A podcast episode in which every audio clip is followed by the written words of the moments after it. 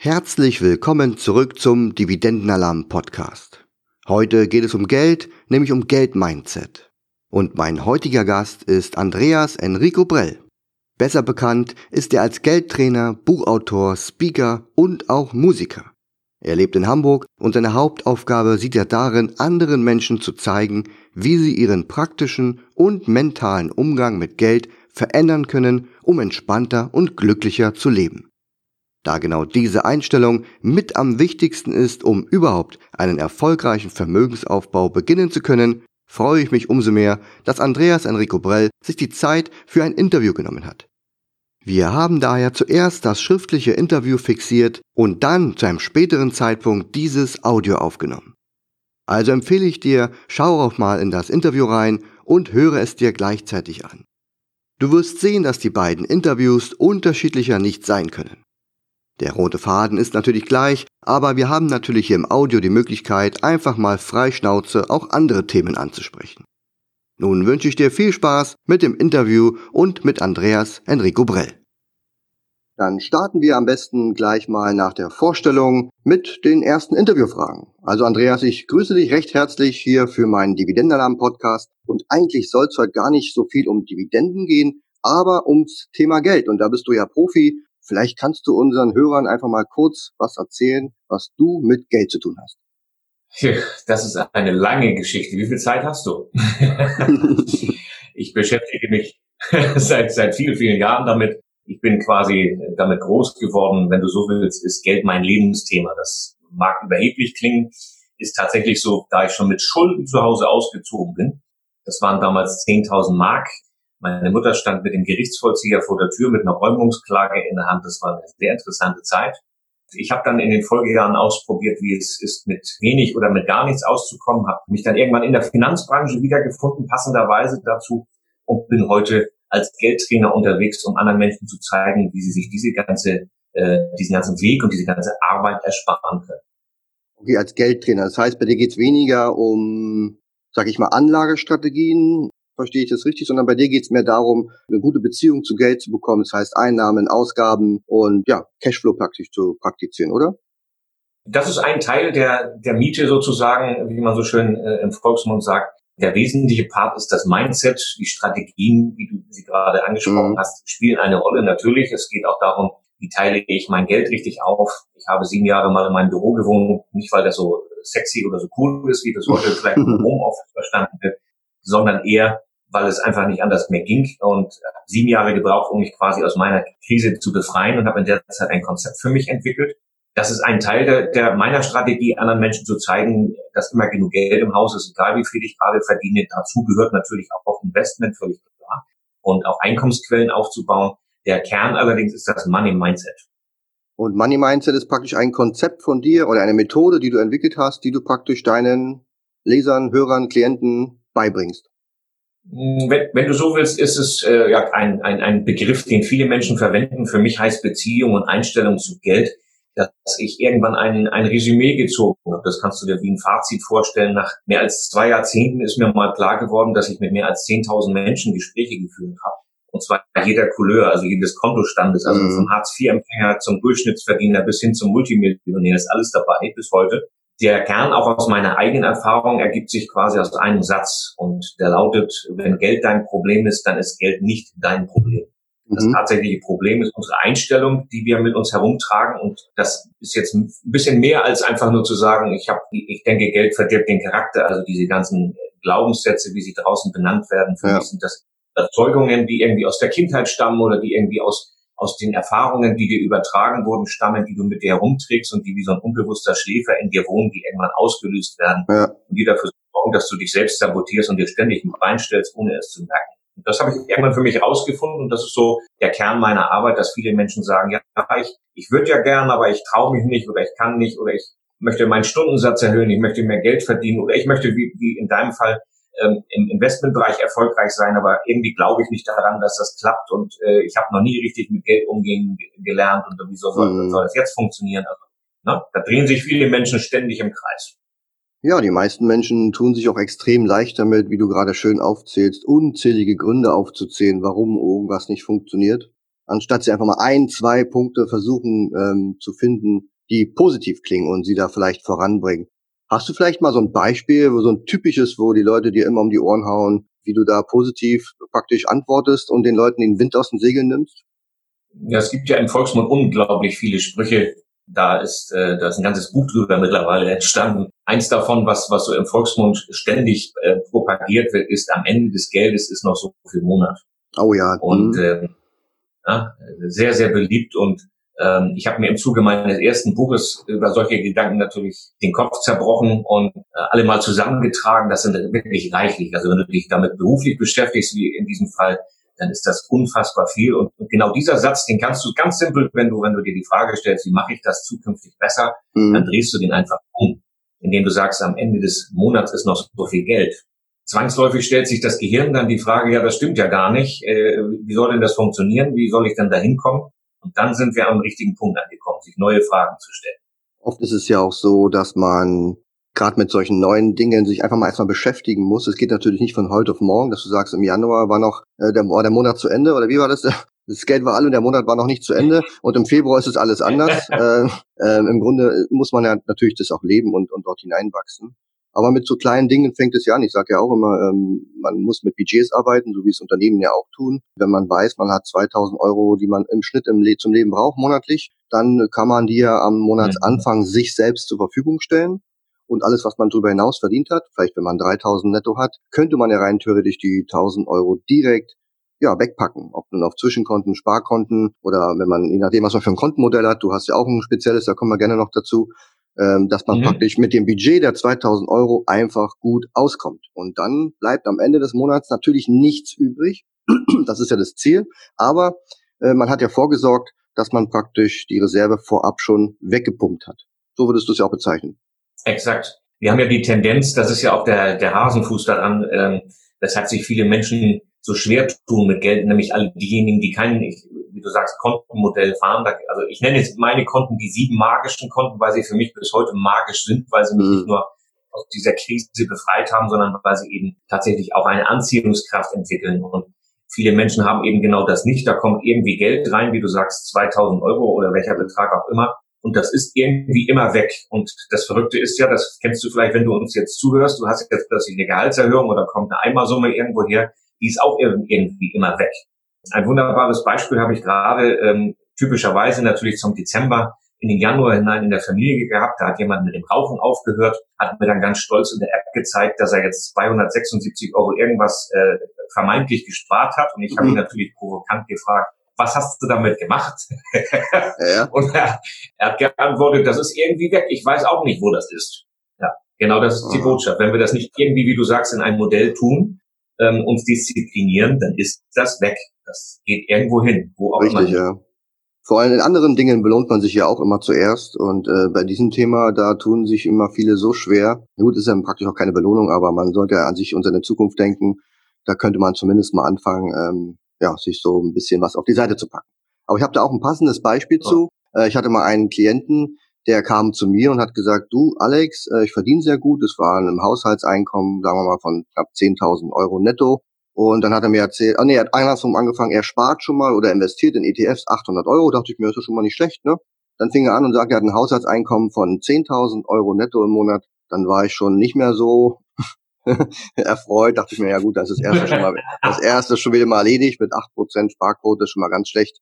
Und dann sagt er aber mehr, das war noch das viel Entscheidendere und sagte, bleiben jeden Monat aber noch 2000 Euro übrig. Und dann dachte ich mir, das ist doch gut, dann können wir die auch investieren, dann bist du schon bei 28 Prozent. Und dann sagte er, aber nur im Excel. Und dachte ich, was heißt denn jetzt nur im Excel? Ja, auf dem Konto, auf dem Konto äh, bleibt da nichts übrig. Und da sollte ich ihm vielleicht mal helfen, die zu finden. Ja, also ich will jetzt abkürzen, wenn wir mal irgendwo uns treffen oder ein Bierchen trinken, dann können wir nochmal die, die vollständige Story erzählen. Aber äh, im Schlussendlich war es so, dass er viele Werte in seinem Excel einfach nur geschätzt hat, weil er sagt, ja, ich glaube, das waren jetzt monatlich 150, keine Ahnung, für Zigaretten als Beispiel. Und ich habe dann gesagt, markier doch mal im Excel alle Felder, die geschätzt sind. Ja, dann hat er ungefähr die Hälfte markiert. Und dann haben wir die 2000 Euro nicht direkt gefunden, aber ich konnte mir sehr gut erklären, wo sie zu finden sind. Ja, und das war dann der Ansatz, wo wir angefangen haben, praktisch alles äh, zu durchleuchten und ähm, haben am Ende natürlich schon mehr rausholen können. Aber ähm, unterm Strich ist es ein bisschen blauäugig natürlich zu glauben, wer viel verdient, kann auch viel daraus machen. Entscheidend ist immer der Cashflow, der übrig bleibt und deswegen spielt es keine Rolle, wie viel man verdient oder wie viel Ausgaben man hat, wenn man unterm Strich einfach dafür sorgt, dass was übrig bleibt, einfach einen hohen prozentualen Anteil der Einkünfte hat. So, wollte ich mal zu Ende bringen. Ja. Also stimme ich dir voll zu. Die Frage, die sich ja auch ähm, nicht nur für den Zuhörer stellt, sondern ganz allgemein, sogar gesellschaftlich, könnte man das äh, aufziehen und sagen, wenn das denn jeder weiß, dass Einnahmen minus Ausgaben ein Plus ergeben sollte, ähm, das ist ja jetzt wirklich auch keine Raketenwissenschaft, warum macht das dann nicht jeder? Und du hast gerade ein wunderbares Beispiel dafür zitiert, dass Menschen, die äh, nicht nur viel Geld verdienen, sondern die auch hochintelligent sind, das sind im Grunde alle, mit denen wir äh, zu tun haben, Warum tun die das trotzdem nicht? Und was etwas aufgezählt, was ich unter dem Begriff Selbstsabotage verbuchen würde, nämlich, dass man sich äh, etwas vormacht. Ne? Dass man sich also vormacht, äh, ja, ich habe doch meine Finanzen im Griff, ich weiß ja. doch, wohin mein Geld fließt, indem ich es schätze. Ähm, ich will es ja gar nicht so genau wissen. Ich habe in meinem Bootcamp mal ein Unternehmerpärchen drin gehabt, die haben mir gesagt, als es so nach dem fünften Tag, da kommen also jeden Tag so Mails, wo dann so Fragen drin sind und am mhm. fünften Tag bekam ich dann zur Antwort, also so genau wollte ich das jetzt doch nicht wissen und so tief hm. wollte ich da gar nicht eintauchen. Ich wollte nur mal ungefähr Bescheid wissen. Ja, genau. Und das, ja, das beschreibt es. Und so habe ich damals eben auch meine Welt verzerrt im Sinne von, ja, vom Bruttoleben und das Nettoverdienen. Das sorgt eben auch dafür, dass das nur eine gewisse Zeit gut geht und dann du spätestens beim Banker am, am Schalter erwachst, wenn du kein Geld mehr abheben kannst. Richtig, ja. Oft ist es ja so, dass dieser Bedarf nach Hilfe, nach Unterstützung, sei es jetzt durch ein Coaching oder durch Bücher oder whatever, immer erst dann kommt, wenn man merkt, ei, ei, ei, da kippt gleich hinten was runter. Ne? Und das ist in der Regel äh, wirklich durch die Bank weg aller ähm, alle Gehaltsschichten, würde ich sagen, haben dort die gleichen Probleme. Und ja, je mehr Geld man verdient, desto mehr Möglichkeiten hat man da was zu optimieren. Natürlich, wer am Hartz-IV-Tropf hängt, der wird wenig Möglichkeiten haben zu optimieren, aber da muss man halt mit grundlegenden Sachen anfangen, wie Job finden, vernünftigen Job finden und dann sich so praktisch sein Auskommen aufbauen. Aber ich habe eine Frage, ähm, wie kann man denn Menschen helfen, ihre Angst zu verlieren, sich halt kontinuierlich mit diesem Thema zu befassen? Also Geldmindsets, gar nicht mal mit Investments, sondern überhaupt mit dem Thema, mehr aus seinem Geld zu machen. Das ist relativ einfach, ähm, wenn der Leidensdruck groß ist. Jetzt kommt's. das ist total easy. Es ist total easy, ja. Die, die Hauptthematik, weshalb es niemand tut, ist, dass die meisten Menschen eben äh, mit Geld etwas Negatives verbinden. Und diese Einstellung zu durchbrechen, das passiert nur, wenn der Leidensdruck hoch genug ist. Mhm. Wenn du also sagst, ja, es ist ja gar, so schlimm ist es ja gar nicht und anderen Menschen geht es ja viel schlechter als mir und ich muss ja zufrieden sein, dann erzählst du dir jeden Tag die Geschichte, weshalb du jetzt heute wieder nicht aus dem Quark kommen willst. Mhm. Wenn ich aber ähm, feststelle für mich, ob Hartz IV oder 10.000 im Monat ist mir immer noch äh, zu wenig, also im Sinne von Temperatur gesprochen, ich nenne das auch Geldtemperatur tatsächlich. Das ist das wie Polarkälte, es ist eisig kalt, ähm, mhm. das reicht mir so nicht. Dann komme ich aus dem Quark. Also wenn ich keinen Grund habe, mich anzustrengen, wenn ich sage, na ja, die soziale Hängematte ist doch nice und das ist doch okay, so wie es ist und es gibt ja schlimmere Schicksale und la la la, also das ist ja Jammern auf hohem Niveau. Diese ganzen Sprüche, ich höre sie regelmäßig und auch, wie du sagst, unabhängig von Einkommensschichten. Mhm. Ich komme da nicht aus dem Quark, ich bewege mich dann nicht. Das ist das allseits zitierte wunderbare Thema des der, der Komfortzone, der, der Gewohnheitsthemen, der Routinen. Wenn das stärker ist als dein Wunsch, sich in Bewegung zu setzen, dann willst du nicht weg. Und dann bist du auch bei Alex und bei mir falsch, wenn ich jetzt mal für dich mitsprechen darf. Ja. Weil ähm, ich, ich spreche nur mit Menschen, die auch was wollen und äh, ich kann dir alles Mögliche zeigen und du kannst auch in Büchern und, und da draußen von anderen wunderbaren Kollegen eine ganze Menge lernen, aber was du nicht lernen kannst da draußen, ist das Wollen. Und das ist das, was vielen Menschen fehlt, der innere Antrieb, also die intrinsische Motivation, mal so ein bisschen wissenschaftlich mhm. gesprochen. Wenn du die nicht hast, wenn die nicht, nicht da ist, dann stell dir vielleicht auch mal die Frage, woran liegt das? Und das liegt tief in dir drin. Alex hat schon angesprochen, das Urvertrauen. Und das wird nach meinem Kenntnisstand alle, auch aus allen Gesprächen, die ich geführt habe, immer als Grund vorgeschoben, das hatte ich ja nie. Ich habe das ja nie gelernt. Mhm. Dann sei willkommen, ich habe das auch nie gelernt. Ich erzähle kurz eine Geschichte dazu von, von äh, einem völlig anderen Lebensbereich, aber der ist so prägnant, ja, der hat sich so einfach ein, äh, eingebrannt bei mir. Mein Vater hat mir mal gesagt, früher war Sex so tabu, wie heute auch Geld immer noch ist. Und wenn es denn gerade mal nicht möglich war, ähm, mit, mit seiner Frau, ähm, mit seiner damaligen, ähm, ja, diesbezüglich aktiv zu werden, dann hat sie ihm quasi, weil sie Besuch hatte, hat sie ihm einen roten Bindfaden auf den Nachttisch gelegt. ja, so nach dem Motto, heute nicht, Schatz, ich habe Migräne. Ah. Ähm, ja, wenn ein, wenn ein Thema so tabu ist, ja, dass du es ausblendest aus deinem Leben. Und so ist das ja auch bei Geld zu der Zeit gewesen. Mein Vater ist im Krieg aufgewachsen. Da gab es kein Geld anzulegen, weil gar keins da war. Mhm. Und wenn du dann ähm, dich fragst, wieso weiß ich über Geld nicht Bescheid, dann ist das ganz klar, weil die nicht über Geld gesprochen haben. Die hatten ganz und, andere Probleme, ähm, genau. Ja, die hatten andere Probleme. Und jetzt kannst du natürlich dein ganzes Leben dir die Geschichte erzählen, ja, ich, ich, ich kann halt nicht mit Geld, weil ich habe es nie gelernt und meine Mutter und mein Vater haben mir das beigebracht. Wenn du anfängst, Verantwortung zu übernehmen und zu sagen, das ist egal, was früher war, ich breche diese, diese Themen ab und ich baue mir jetzt dieses Selbstvertrauen, dieses Urvertrauen selbst und eigenständig auf, das geht, dann übernehme ich die Kontrolle über mein Leben und auch über meinen Kontostand. Na, man könnte ja auch einfach sagen, wie du ja am Anfang gesagt hast, einfach diesen negativen Glaubenssatz einfach mal umkehren und sagen, sollen die doch alle vor mir das nicht geschafft haben, aus welchen Gründen auch immer. Du könntest ja jetzt endlich mal der Erste sein in diesem riesen Generationszug, ähm, sag ich mal, der das anders macht. Also es ist ja auch mal eine andere Sichtweise und man kann ja was anstoßen. Also ich, bei mir ist es zum Beispiel so, dass ich jetzt mal behaupten würde, wenn ich in meinen, bis zu den, den Dinosaurier mal zurückschauen würde, dass ich in meinem Familienstrang und auch in dem meiner Frau mal jemand bin, die, äh, oder wir zusammen, die mal was anders gemacht haben. Und ich glaube auch, ähm, ja, für uns ganz mit hoher Temperatur, wie du es bezeichnen würdest, mit hoher Geldtemperatur. Also wir sind sehr zufrieden und ähm, ja, deswegen sitzen wir wahrscheinlich auch hier in den Tropen und weder, äh, weniger in Island in der Kälte sondern äh, wir haben einfach für uns versucht, ähm, nicht drauf uns auszuruhen, zu sagen, wir haben weder was mitbekommen, weder in der Schule, weder im Elternhaus, noch finanziell äh, mit Erbschaften oder mit besonders extrem geilen, teuren Jobs. Zum Beispiel äh, haben wir weder studiert und ich habe sogar in der Schule mal eine Klasse wiederholen dürfen. Da denke ich mir, habe ich jetzt mhm. auch nicht viel falsch gemacht. Und es gab auch andere Schulkameraden, die den Abitur äh, gemacht haben, studiert haben und, und, und, die heute man sieht es ja immer so schön bei Xing oder so, äh, alle zwei Jahre irgendwie von Unternehmen A zu Unternehmen B switchen. Die Bezeichnungen ändern sich zwar, aber irgendwie merkst du da, hm, keine Konstanz oder irgendwas. Soll auch so sein, vielleicht haben sie auch andere Ziele im Leben oder andere Probleme, aber es zeigt ja, dass, dass es nicht vorbestimmt ist, ja, dass du sagst, nur weil ich was nicht bekommen habe, steht mir das nicht zu. Also im Grunde geht es wirklich ums Wollen. Und es gibt ja Leute, die kommen und sagen, ja, ich muss hier was tun und mit müssen kommst du sowieso nicht weit. Also man muss verstehen, dass es, wie du schon sagst, wollen. Und du hast da so eine, wie sagt man, sieben Wollen, Bedürfnis. Ist es eine, eine Pyramide, ist es nicht, aber so ein, so ein Dreieck. Ach, ein Dreieck ist auch nicht, ist ein Kreis. Ich habe das hier mal in unserem ähm, Interviewartikel mal mit verlinkt. Wer sich das anschauen möchte, kann dort gerne mal reinschauen. Und da ist eigentlich alles drin, was, was damit zu tun hat, oder?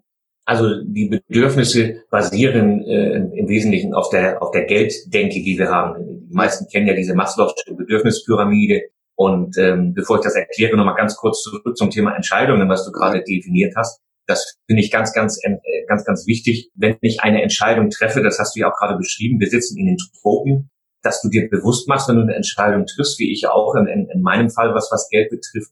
Jetzt ist Schluss mit diesem Leben, jetzt machen wir das anders das äh, hat natürlich auch Konsequenzen und es macht Sinn, sich vorher mal Gedanken über diese mhm. Konsequenzen zu machen, sich anzuschauen, ähm, was ist denn gut an dem bisherigen Leben und was gefällt mir daran überhaupt nicht mehr. In der Hoffnung, dass das überwiegt, hast du auch genug Gründe zu sagen, und jetzt geht's aber richtig los. Und wie du schon sagst, da finden sich dann eine ganze Menge Dinge ein und dazu passen diese diese Bedürfnisse. Wenn ich sage, ähm, ich, ich verschweige mir selbst immer etwas, also ich mache mir, wie schon erwähnt, äh, ständig etwas vor, nämlich dass ich etwas haben will oder dass ich etwas teilen möchte, dass mm. ich mhm. etwas mit anderen erleben möchte. Dann habe ich Bedürfnisse, ähnlich wie, wie sie in, in verschiedenen psychologischen Ebenen betrachtet werden, aus finanzieller Sicht, die ich bisher eben ausblende. Zum Beispiel geben wollen ist für mich eines der, der, der größten Motive in, in meinem Fall. Geben wollen heißt äh, nicht zurückgeben, sondern im Sinne von teilen wollen, anderen Menschen etwas geben von dem, was ich weiß, von dem, was ich kann. Unterstützen. Ähm, auch genau. Geld äh, natürlich in Form von Charity. Da gibt es eine riesige Liste von, von Gedanken, die dahinter stehen. Und viele Menschen sagen ja, nee, mein erster Coaching-Kunde zum Beispiel hat äh, in diesem Kontext gesagt, was ich soll äh, von meinem Geld anderen was abgeben. Ich, mir gibt ja, mir schenkt ja auch keiner was. Ne? Da gibt, kommen ganz viele tolle Dinge zutage und diese, diese Bedürfnisse, wenn du dir bewusst machst, wenn du sie nicht befriedigst, jeden Tag und, und etwas tust für dich und für andere, äh, dann musst du dich nicht wundern, dass du, dass du nicht happy bist. Ähm, dann wird da auch ein Schuh draus und dann gehst du nicht nur anders einkaufen, sondern gehst auch mit dir und deinem Geld anders um.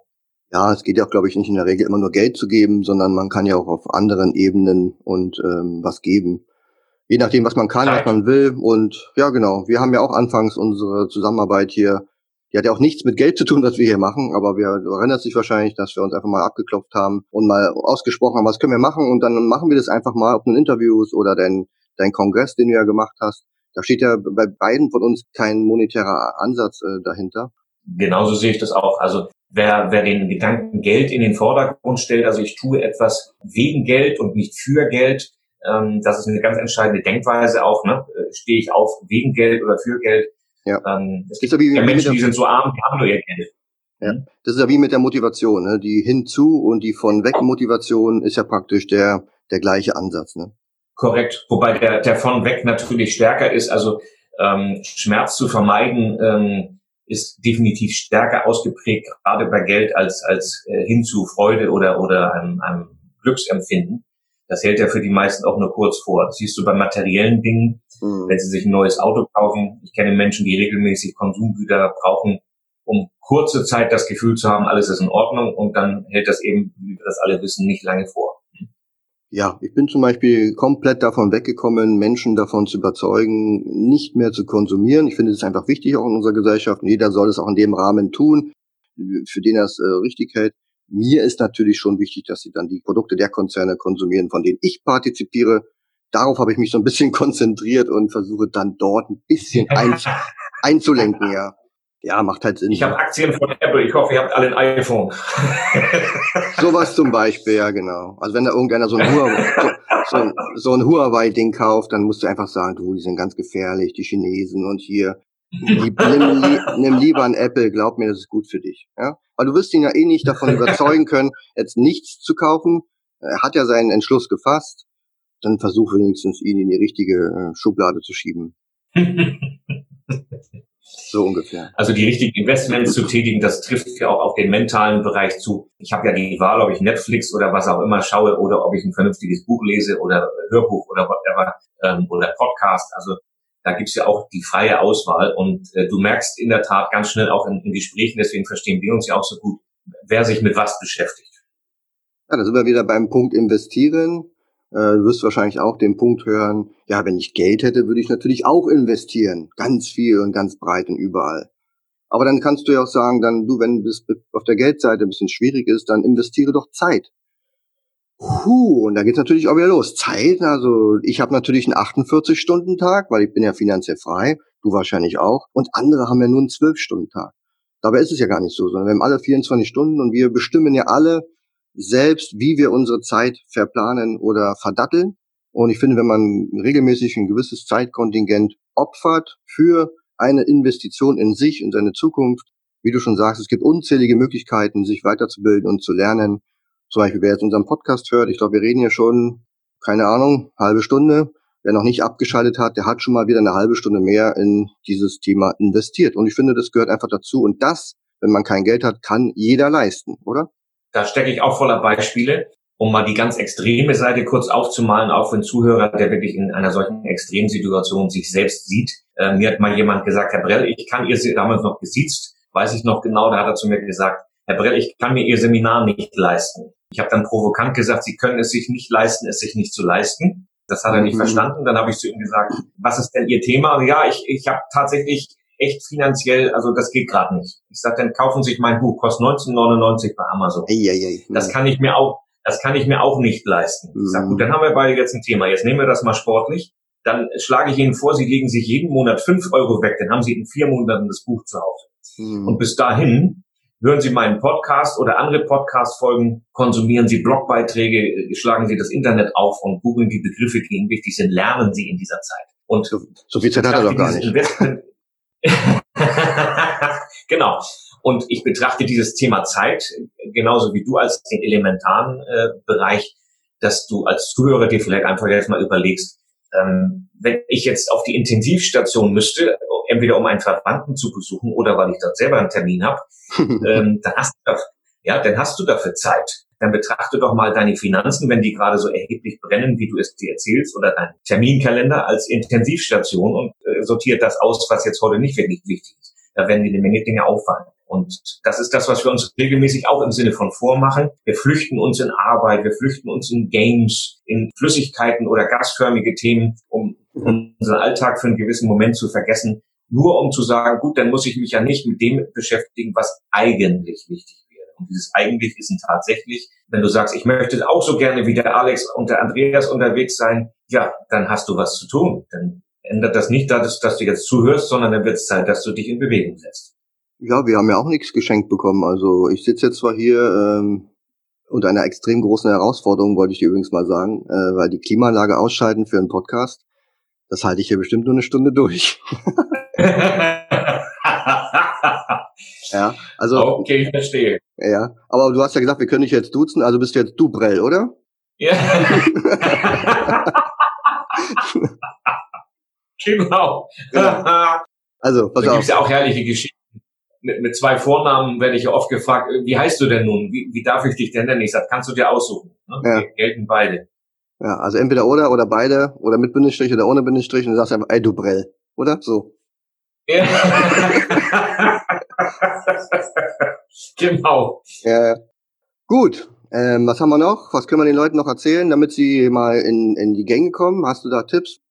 Weil du weißt ja, wie es ist. Die sitzen jetzt auf der Couch, Let's Dance fängt gleich an, dann sagen sie sich, auf die letzten fünf Minuten höre ich noch mal rein. Wie kann man sich denn motivieren, dass man einfach aufsteht und sagt, ich fange heute mal an, wirklich an dem breiten Thema Geld. Es geht jetzt nicht ums Investieren oder irgendwas ganz Bestimmtes zu machen, aber an der Situation, an seiner eigenen finanziellen Situation, vorausgesetzt man ist damit unzufrieden, jetzt was zu verändern. Also was würdest du da vielleicht so ein, zwei Punkte vorschlagen, die man wirklich direkt starten kann nach diesem Podcast? Wenn du direkt nach diesem Podcast mit Geld im praktischen Bereich starten willst, dann macht es Sinn, mal aufzuräumen. Das hat sich immer bewährt, das ist auch ständig ein Prinzip, nur es tun wenige. Und das Aufräumen, mhm. was ich meine, ist, dass du dir bewusst mal die Frage stellst, wo stehe ich denn heute gerade? Das kann bis hin zu Schränke aufräumen, Keller aufräumen, Dachboden, ähm, ja. Handschuhfach, Auto oder was auch immer führen. Und äh, zu wissen, wo du stehst. Das Entscheidende, deswegen habe ich auch eine Zusammenarbeit mit einer App angestrebt, als ich gestartet bin. Das Entscheidende für mich ist und war, dass die meisten Menschen keine Ahnung haben, wo sie hinwollen und keine Ahnung haben, wo sie stehen. Und deswegen bewegen sie sich nicht. Weil das natürlich ein Moment lang Arbeit ist, sich mal einen Überblick zu verschaffen, wo du finanziell stehst oder auch wo du mental stehst. Ob du jetzt, nehmen wir mal deinen Schlaf als völlig anderes Beispiel, damit du es dir vielleicht besser vorstellen kannst, wenn du sagst, ich wache morgens immer gerädert auf und ich habe keine Ahnung warum, dann wird sich das nie ändern, wenn du genau so auch unterwegs bleibst, sondern nur, wenn du deine Schlafqualität mal überprüfst, ob du vielleicht deine elektronischen Geräte aus dem Schlafzimmer schmeißt mhm. oder ob du das blaue Licht zwei Stunden vom Schlafen ausschaltest. Und genauso gibt es bei Geld natürlich auch diverse Hinweise und Tipps, aber das macht alles keinen Sinn, wenn du nicht weißt, wo du stehst. Und das Zweite, weil du nach zwei Tipps gefragt hast, ist natürlich auch ganz klar zu definieren, und das ist tatsächlich ein Mindset-Thema. Ich würde das nennen, beginne mit dem Ende im Kopf. Wenn du nicht weißt, wo du hin willst, wirst du nie dort ankommen. Äh, du solltest in Gedanken mehr als einmal dort gewesen sein. Also tatsächlich ist auch ein Thema der ganzen Interviews, die ich in meinem Leben bisher führen durfte mit tollen Menschen.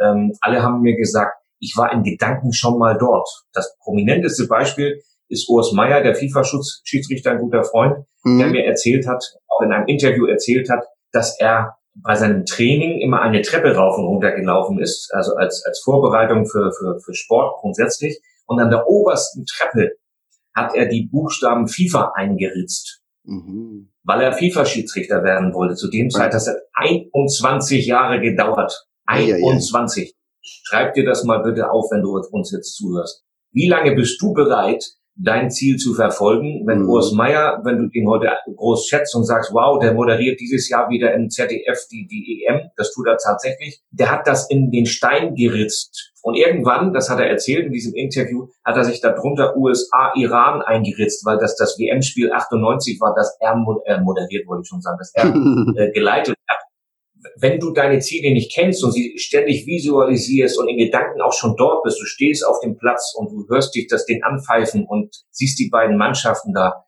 da krieg ich Gänsehaut. Und wenn du keine Gänsehaut hast bei solchen Momenten, an mhm. deine Ziele zu denken, dann sind es keine, dann sind die nicht wirklich wichtig für dich. Ich hoffe, das kommt ein bisschen rüber, die Motivation gerade, weil das ist etwas, wofür ich brenne, dir zu sagen, wenn du jetzt nicht anfängst, dann wird das nie was. Könnte auch noch eine ganz emotion. Haben wir noch zwei Minuten, Alex? Warte kurz. Ähm, 48 Sekunden. Nein, mach einfach. Wir haben Zeit ohne Ende. ich ich habe noch eine sehr emotionale Geschichte. Ähm, okay, warte, ich hole mir kurz Taschentücher und dann kannst du direkt anfangen. ich hatte nicht immer ein gutes Verhältnis zu meiner Mutter. Das mhm. ist eine tatsächlich sehr persönliche Geschichte, die dir genau das symbolisieren soll. Ich erzähle sie, wenn ich sowas gefragt werde. Mhm. Es war für mich Standard, dass wir öfter als einmal längere Monate keinen Kontakt hatten. So war es auch in diesem Fall. In meinem Büro zu der Zeit klingelt das Telefon, meine Mutter ist dran und sagt, hallo Andreas, ähm, hier ist deine Mutter. Ich habe im Safe von deinem Stiefvater eine Aktie der Deutschen Bank gefunden. Was soll ich damit machen? Mhm. Zu der Zeit hatte ich mit meiner Mutter etwa ein halbes Jahr keinen Kontakt. Ich habe ihr geantwortet, hallo Mama, schön, dass du anrufst. Ich mache dir einen Vorschlag. Du legst nochmal auf, kommst nochmal frisch rein und dann unterhalten wir uns ein bisschen. Dann sprechen wir ein bisschen über uns, über unsere Beziehung. Dann fragst du mich, wie es mir geht, was ich so mache. Dann frage ich dich, was du machst. Lange mhm. Rede, kurzer Sinn. Ich würde mich freuen, wenn wir nochmal von vorne anfangen ähm, und wir jetzt nochmal neu auflegen. Sie ist geplatzt, sie hat getobt wie eine ganz große. Ich habe dann als Antwort darauf getobt. Wir haben also quasi mental Ping-Pong gespielt, mhm. haben dann im, in großer Wut äh, aufgelegt, weil wir uns gegenseitig nur beschimpft haben. Ne, so nach dem Motto, wie kannst du es wagen? Ich bin deine Mutter, was bildest du dir ein? Ne, also solche Gespräche waren das. Mhm. Ja, das Auflegen war für mich nicht besonders an der Stelle, das kannte ich schon. Was besonders war, ist, dass sie zwei Wochen später eingeschlafen ist. Für immer. Sie ist zwei Wochen später verstorben. Und ich habe eineinhalb Jahre gebraucht, um das zu verarbeiten, dass ich sie mhm. nicht mehr anrufen kann. Dass ich mich nicht entschuldigen kann, dass ich nicht sagen kann, Mama, das tut mir leid, das war nicht meine Absicht, dass ich dich jetzt ich, ich habe noch so viel sagen wollen und das kann ich jetzt nicht mehr tun. Ich, du sitzt jetzt da auf der Wolke, wie soll ich mit dir Kontakt aufnehmen? Und genau diesen Kontakt aufnehmen habe ich nach anderthalb Jahren geschafft. Ich habe ihr einen Brief geschrieben, das waren drei oder vier Seiten, wenn ich das richtig erinnere, äh, wo ich mir alles von der Seele geschrieben habe, was ich ihr hätte sagen wollen. Mhm. Den habe ich dann in einen Briefumschlag gepackt und habe ihn im Garten verbrannt. Einfach um, um zu sagen, so, das ist jetzt, und ich habe das Gefühl, es ist abgeschickt und heute habe ich Frieden mit ihr geschlossen. Mhm. Heute weiß ich, wir sind Hast du abgeschlossen damit, ja, genau. Mhm. Abgeschlossen. So. Wenn du jetzt also da draußen zuhörst und sagst, ich habe auch so, ein, so, ein, so eine ungeklärte Beziehung, und zwar die mhm. zu mir selber oder die zu Geld, dann mach dich jetzt auf den Weg. Du weißt nicht, wann die Uhr klingelt, wann du dran bist. Ja, es kann zu spät sein, ne? Ja, das ist die Botschaft. Hm. Und wie lange ist es her?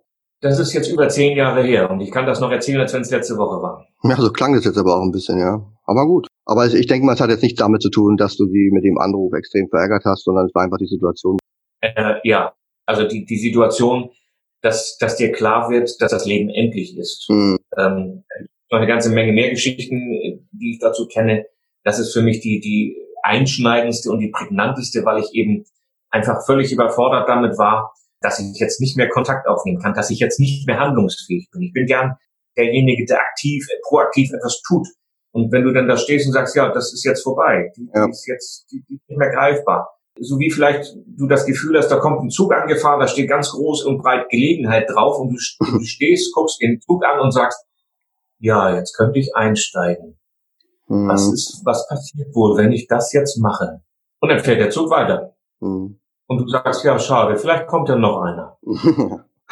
ja, manche stehen ja auch auf dem Gleis und sagen, da kommt ein Zug, ne? Ist auch nicht so ganz so. das war die Gelegenheit. Ja, das war sie, ja.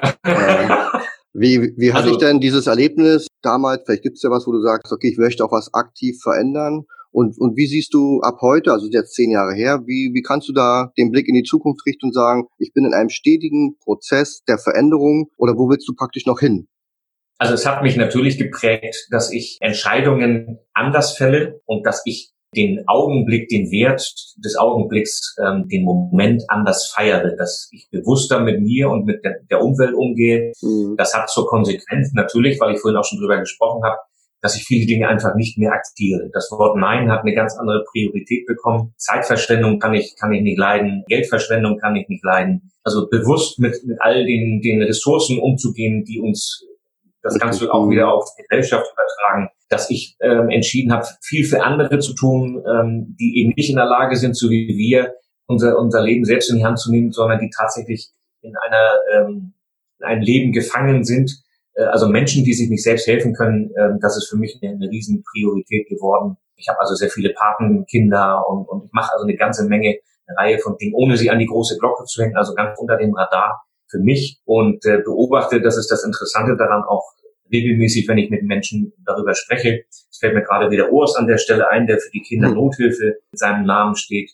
Das finde ich eben ganz, ganz wichtig, das, was man für sich selber gelernt hat. Und wenn es nur eben diese, diese kleine Welt, meine Mutter und ich ist, dass du da für dich was draus ableitest und sagst, ich habe da was draus gelernt, ich mache da was draus. Und wenn mich heute jemand ähm, anspricht oder auch im Bereich geschäftlicher Partnerschaften, ähm, spielt das eine Rolle, im Bereich Geldanlage spielt das eine Rolle, Ethik, Moral und alle diese Dinge, Werte mhm. zu leben. Nochmal zurückzukommen auf deine Kindheit oder auch auf deine Mutter, da hast du uns ja für unser neues Buch, was wir jetzt in Kürze bei E-Book-Woche zusammen mit dem Lars Wrobbel, ich grüße dich Lars, veröffentlichen, hast du ja ein Kapitel beigetragen zum Thema Kontenmodell. Das heißt, du hast ja frühzeitig, ich erinnere mich irgendwas mit einem Sieben-Fächer-Modell hast du es genannt, oder? Ähm, willst du dazu noch kurz was sagen? sehr, sehr gerne. Meine, mein Kontenmodell, wie du es nennst, äh, nenne ich die sieben magischen Konten. Für mich sind sie deshalb magisch, weil sie mir aus meiner Krise geholfen haben. Mhm. Und entstanden sind sie durch meine Mutter, der ich dafür sehr dankbar bin, denn ich habe eine Geldbörse von ihr gefunden, die tatsächlich aus sieben Fächern besteht. Und mhm. ich habe zu der Zeit, als ich im Büro gewohnt habe, dort meine Scheine, ich habe also das Geld monatlich abgehoben, was mir zur Verfügung stand. Das war noch zu D-Mark-Zeit und habe da quasi meine Scheine dann reingetan. Und wenn dann, nehmen wir mal ein Fach, wo Freizeit draufsteht, so war das damals, mhm. ähm, wenn da 100 Mark drin sind und die sind dann am 10. weg, äh, das ist sehr lehrreich. Das machst du nicht oft. Und dann sagst mhm. du, okay, vielleicht wäre es sinnvoll, wenn du das mal ein bisschen anders aufteilen würdest, mein Freund. Und so hast du heute so, keine so Freizeit mehr, oder? Hast du direkt auf Freizeit verzichtet? Gute Schlussfolgerung. Genau. Ja, absolut. Und äh, natürlich habe ich äh, diverse Dinge da für mich daraus abgeleitet. Zum Beispiel, dass alle Dinge, die mir im Leben eine Bedeutung haben mhm. und denen ich eine Bedeutung gebe, wie Haustiere zum Beispiel, die haben einen Namen. Und so gebe ich meinen Konten auch einen Namen. Und ähm, meine Teilnehmer in Seminaren und Coachings und, und auch im Bootcamp sind sehr, sehr erfinderisch und ich erinnere eine wunderbare Geschichte aus Salzburg. Da hat eine Dame ihr Konto, ähm, was bei mir für mich heißt, ne, weil es für mich ja. ist, ähm, das hat sie ihr Königinnenkonto getauft. Ach, ui. Ja, sehr charmant. Ja, das heißt, wenn die von ihrem Königinnenkonto äh, etwas abhebt, um sich davon etwas zu gönnen, die ja, Hoheit, das hat natürlich eine völlig andere Qualität. Ne? Ja, genau. Die Hoheit hat sich etwas gegönnt. Ja, so sieht's aus, ja. Also diese, diese Konten, ähm, die du ähm, ja wunderbarerweise in, in deinem, in eurem Buch äh, mit Lars ähm, ja quasi mit erwähnt, das ist ähm, für mich nicht nur ein, ein Anker, ein, ein, ein Lebensretter gewesen, sondern heute eben ein, ein Synonym, ein Modell dafür, wie gehst du so mit Geld um, wie teilst du dein Geld so auf, dass es immer reicht, immer. Mhm. Und das Ganze sogar noch technisch unterstützt, jetzt nicht in, in eurem Buch, aber ähm, ich arbeite ja mit einer App zusammen, die mein Kontenmodell quasi hinterlegt hat, for free sozusagen für die User, die das äh, für sich mhm. nutzen wollen. Können ähnlich wie bei Datev ähm, oder bei anderen Modellen gibt es das auch von Lexware, gibt es auch sowas, mhm. glaube ich. Ist das nichts anderes als ein sogenannter Musterkontenrahmen, den man dann für sich nutzen kann. Da wird das Geld gruppiert und kategorisiert. Und dann kann man eben zuordnen, was verstehe ich unter Wohnen wurde mhm. irgendwann mal gefragt, Andreas, was empfiehlst du denn, wie viel man denn für Wohnen äh, ausgeben sollte? Ähm, da ist das dann so ein bisschen draus entstanden, dass ich dann eben aufgeteilt habe, was gehört zu Wohnen? Strom, GEZ, mhm. bla, ne? also die üblichen Dinge, je nachdem, wie meine Lebenssituation heute ist. Also sehr, sehr detailliert mit anderen Worten. Und das ist in der Summe dann das Modell der sieben magischen Konten. Stimmt, die GEZ gibt's ja auch noch, Mensch was man alles so vergisst, wenn man, nicht mehr, wenn man nicht mehr in Deutschland unterwegs ist. da bist du von befreit, mein Lieber. Ja, Wahnsinn. Macht mich auch extrem stolz, dass ich da irgendwie äh, entsprungen bin. Und wenn du überlegst, wie viel sind es denn? 17 Euro im Monat? Ich weiß gar nicht, wie viel das ist. Schon eine Menge Geld irgendwie.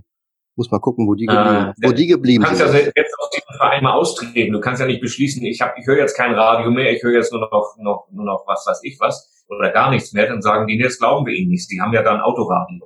Ne? Naja, irgendwas hast du schon, ja. Irgendwas. Mit allen Geräten ja. kannst du ja heute schon diese Medien empfangen.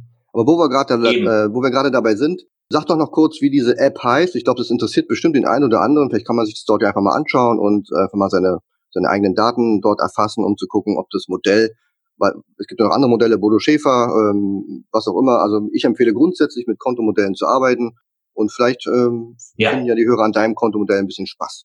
Ja, der Spaß entsteht tatsächlich dadurch, dass es ähm, kein, kein Haushaltsbuch ist. Also ähm, die, die App heißt Money Control ähm, und da steht tatsächlich Haushaltsbuch. Und ich habe damals dem hm. Geschäftsführer Stefan gesagt, Nenn das Stefan, nicht so. lass uns diesen Begriff austauschen. Das ist ja. zu staubig. Also ja. ich habe alleine schon beim Begriff kriege ich schon kriege ich schon äh, müde Augen. ähm, und ich nenne das modernes Geldmanagement. Und ja. das besteht daraus, dass es eine App gibt und eine Web-App. Die synchronisieren sich miteinander automatisiert. Und ähm, wenn du eine App für dich aussuchst, achte bitte darauf, wo der Server steht und achte bitte darauf, dass das eine App ist, die nur Apps verkauft und keine Daten. Ja. Es gibt ganz, ganz viele äh, Anwender da draußen, die, die, die sich dann beschweren, dass sie irgendwelche Angebote bekommen von Banken oder von sonst wem. Ja klar, wenn deine Daten von irgendjemandem gelesen werden, wenn mhm. im Verwendungszweck steht, du hast von diese Leute äh, 300 Euro aufs Konto bekommen als, mhm. als, als Geschenk und das liest der Banker, ähm, ja, dann liest der Sachen, die, die, die gehen ihn einfach nichts an. Also ich lege Wert auf Datenschutz und Datensicherheit mhm. und deswegen Money Control. Also die App bietet, es gibt wahrscheinlich einen normalen App Store, ansonsten kann man ja googeln. Also Money und Control sollte Eben. zu schaffen sein. Testphase, alles gut. Ja, und sonst guckst du einfach bei mir, da gibt's diverse Verlinkungen zu Money Control. Genau, was ist denn bei mir? Erzähl doch mal, ähm, du Brell, wo wir dich so finden. Du hast Bücher geschrieben, du hast wahrscheinlich irgendwie eine Webseite. Erzähl mal ein bisschen was auf. Ja. Gut, ja, du, dubrell.com, also, oder? das hätte was, ja. Ja, ja der, der lange Name zieht es nach sich, dass auch die Webseite entsprechend lang ist. Also du machst einfach ein Bindestrich zwischen meinen Namen ja. Andreas-Enrico-Brell.com. Mhm. Du kannst aber auch einfach äh, ein, eingeben, der Geldflüsterer, du kannst auch eingeben, die Kunst mit Geld umzugehen, du kommst immer irgendwie zu mir. Der Geldflüsterer. Was machst du denn bei der Geldflüsterer? Das ist interessanterweise nicht durch mich entstanden. Das haben äh, Teilnehmer von mir, äh, die haben mich so benannt. Die haben gesagt, so. also für mich bist du der Geldflüsterer. Und seitdem habe ich mir die Domain also so, Landingpage äh, oder sowas sehr prägnant mhm. auch bei Instagram gesichert. Mhm. Für deine Coachings und Seminare nutzt ähm, du das dann? Genau. Ich flüstere dir beim Seminar ins Ohr, in einer Online-Akademie, in, meinem in meinem Podcast, wobei der jetzt ruht schon seit etwas über einem Jahr, aber das ist ja nicht immer so. Hm. Ja, es gibt reichlich. Also ich will dich da jetzt nicht bombardieren, aber wenn du einsteigen willst, mich dich mit der Thematik Money Mindset zu beschäftigen, empfehle ich dir das Bootcamp, das ich habe. Money mhm. Mindset Bootcamp findest du auf meiner Webseite. Und wenn du dich ansonsten mit der Thematik auseinandersetzen willst, empfehle ich dir meine Bücher. Da gibt es ein Bundle derzeit noch. Kann ich Alex auch gerne als Link geben. Das, also es sei denn, du sitzt jetzt auf Bali oder in Argentinien oder in Australien gerade, dann wird das mit dem Versand etwas länger dauern. Aber prinzipiell ähm, im, im europäischen Raum kein Thema, dann schreibst mhm. du mir beziehungsweise Alex gibt's ein Buchband mit Unterschrift und Widmung und lalala.